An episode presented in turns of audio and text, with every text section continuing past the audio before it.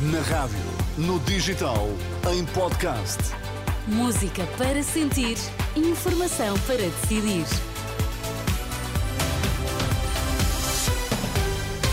É tempo de notícias na Renascença. Começamos pelos destaques. Boa noite. Olá, boa noite. O primeiro-ministro do Líbano acusa Israel de ter cometido um crime em território libanês. Porque a greve na empresa de infraestruturas de Portugal levou ao cancelamento de três em cada quatro das ligações de comboio que estavam previstas para hoje. O primeiro-ministro libanês acusa Israel de ter cometido um crime em território libanês eh, devido ao ataque que matou o número 2 do Hamas nos subúrbios de Beirute, onde Saleh al-Aruri estava exilado há vários anos. O chefe do governo, Najib Mikati, diz que Tel Aviv quer arrastar o Líbano para uma nova fase da guerra, iniciada há cerca de três meses entre Israel e o Hamas. Saleh al-Aruri era um dos fundadores das brigadas Al-Qassam, vistas como o braço armado do Hamas. A informação foi já confirmada pelo próprio movimento palestiniano. Ouvida pela Renascença, Maria João Tomás, especialista especialista em assuntos internacionais, diz que este é um golpe importante no movimento palestiniano e antecipa uma escalada do conflito.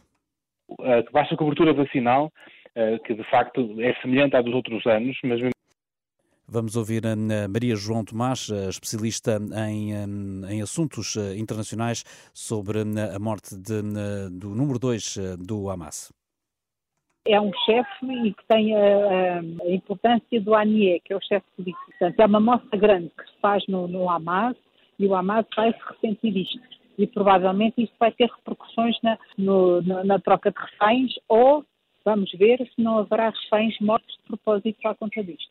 A repercussão mais imediata, para mim, é a escalada. Strict do envolvimento direto do Hezbollah, que já tem estado a, estar envolvido, e depois, como é óbvio, o apoio indireto, ou mais diretamente, do Irão.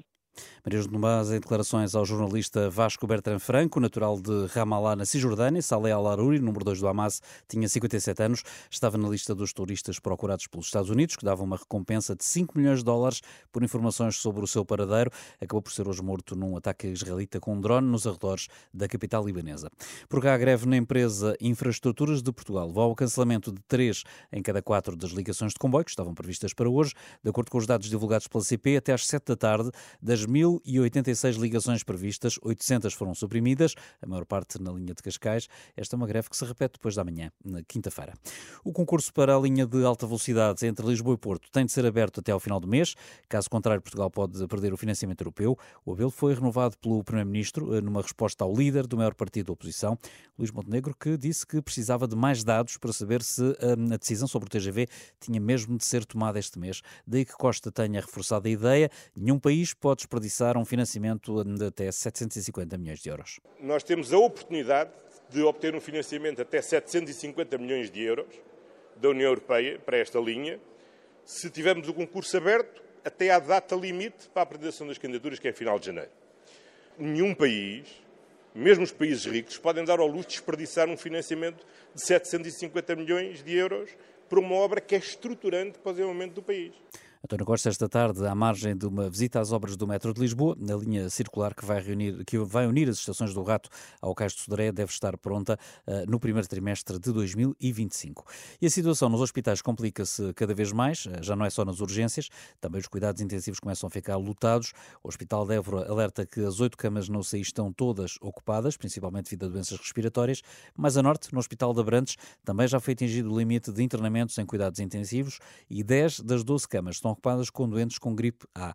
O presidente da Associação Nacional dos Médicos de Saúde Pública, Gustavo Tato Borges, aponta a baixa cobertura vacinal e estirpes mais violentas da gripe como as causas para este aumento de casos de doença mais grave. A baixa cobertura vacinal que de facto é semelhante à dos outros anos, mas mesmo assim é insuficiente para a proteção que a população mais vulnerável necessitava, pode ser uma das razões para este aumento da, da mortalidade, mas também sabemos que as duas estirpes da gripe que circularam em força este ano foram duas estirpes particularmente fortes que levaram a que houvesse mais pessoas com mais sintomas durante mais tempo e possivelmente também eh, mais casos de doença grave e mortalidade. Ouvido pelo jornalista Alexandre Abrantes Neves, Gustavo Tato Borges deixa ainda um aviso. Se a população ignorar os cuidados recomendados, a situação pode piorar com o regresso às aulas e ao trabalho. O Sindicato dos Pilotos da Aviação Civil exige um apuramento de responsabilidades pela situação dos helicópteros de emergência. O sindicato acusa a Avincis, empresa que gera os helicópteros do INEM, de estar a punir os pilotos e a população.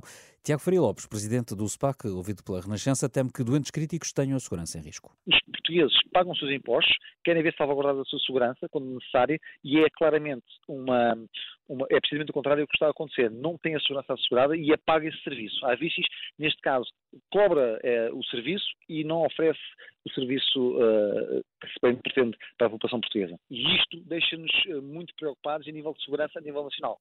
Tiago Faria Lopes, do SPAC, em declarações ao jornalista Vasco Bertan Franco, o Sindicato dos Pilotos da Aviação Civil exige um apuramento de responsabilidades pela situação dos helicópteros de emergência. Problemas contratuais impedem o funcionamento de dois dos quatro helicópteros do INEM durante a noite.